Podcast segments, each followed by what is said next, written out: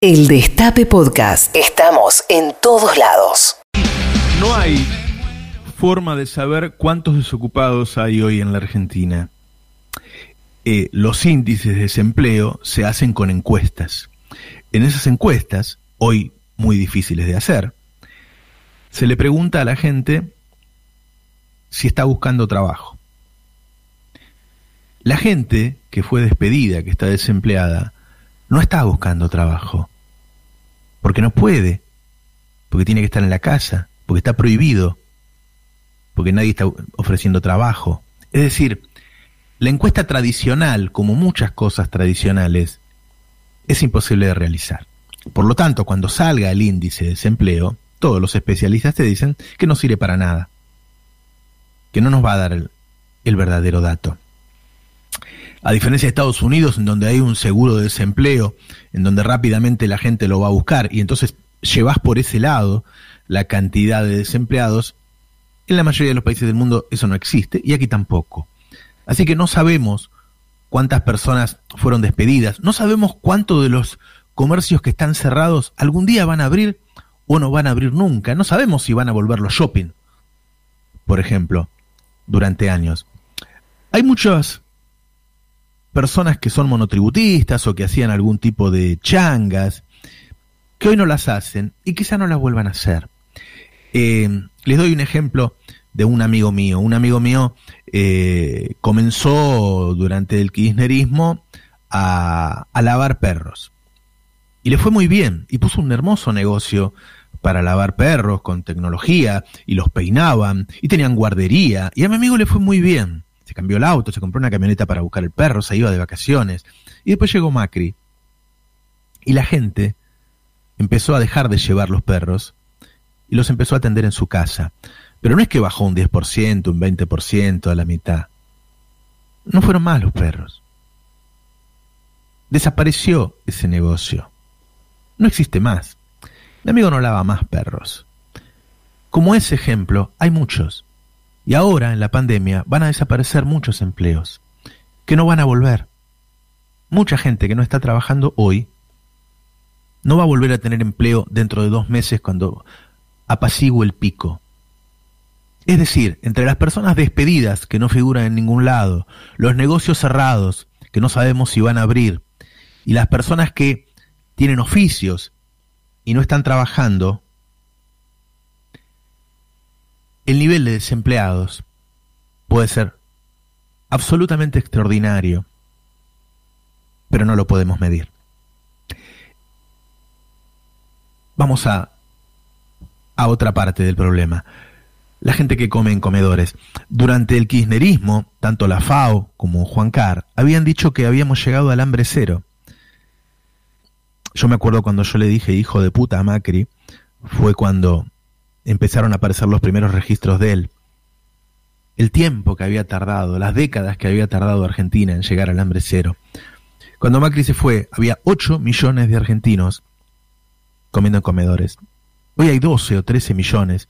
Y cuando pase el pico de la pandemia volverá a 10.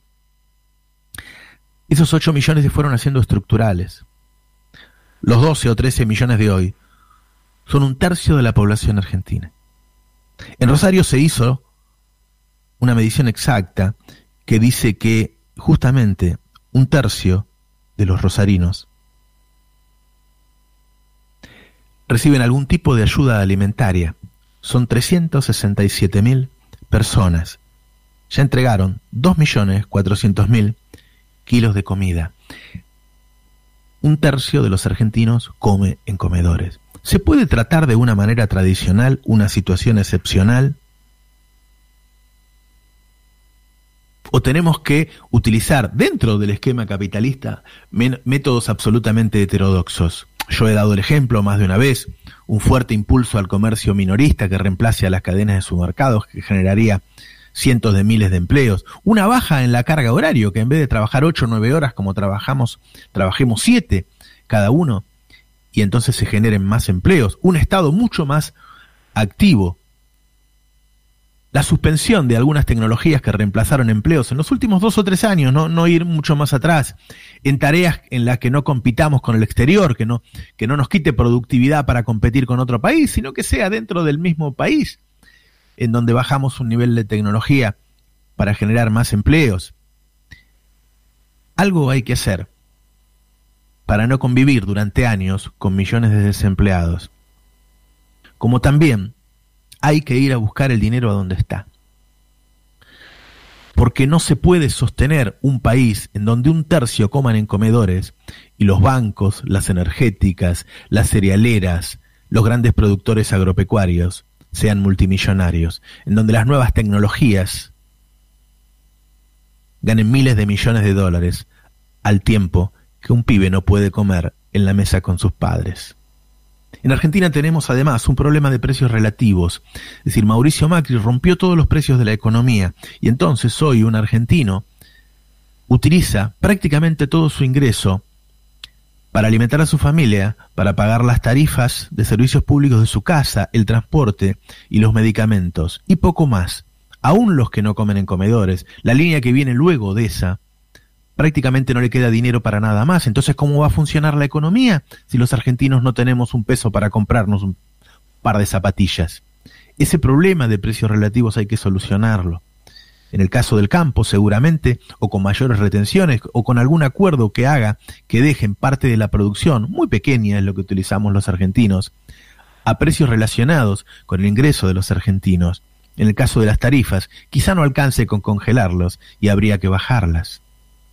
El tema de Vicentín no es menor, no es menor. Vicentín, en sociedad con las cooperativas que son acreedoras de Vicentín, representaría un porcentaje de la producción cerealera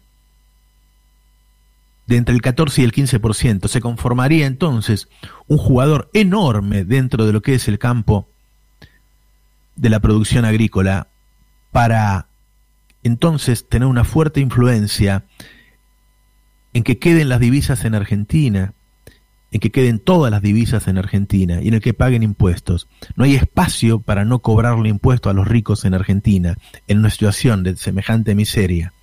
Un país que pasó del hambre cero en 2015 a 8 millones en comedores en 2019 y a 13 millones en 2020 es un país distinto del que conocimos. Un tercio de la sociedad se alimenta en comedores. Es un mapa social inédito que no tiene representación en el discurso político nacional, no lo tiene, no lo escucho de los políticos nacionales. Es una sociedad no representada. Si no hay un proyecto que los asuma, que los defina, que les proponga un camino, serán otros los actores que surjan para ofrecerle representación.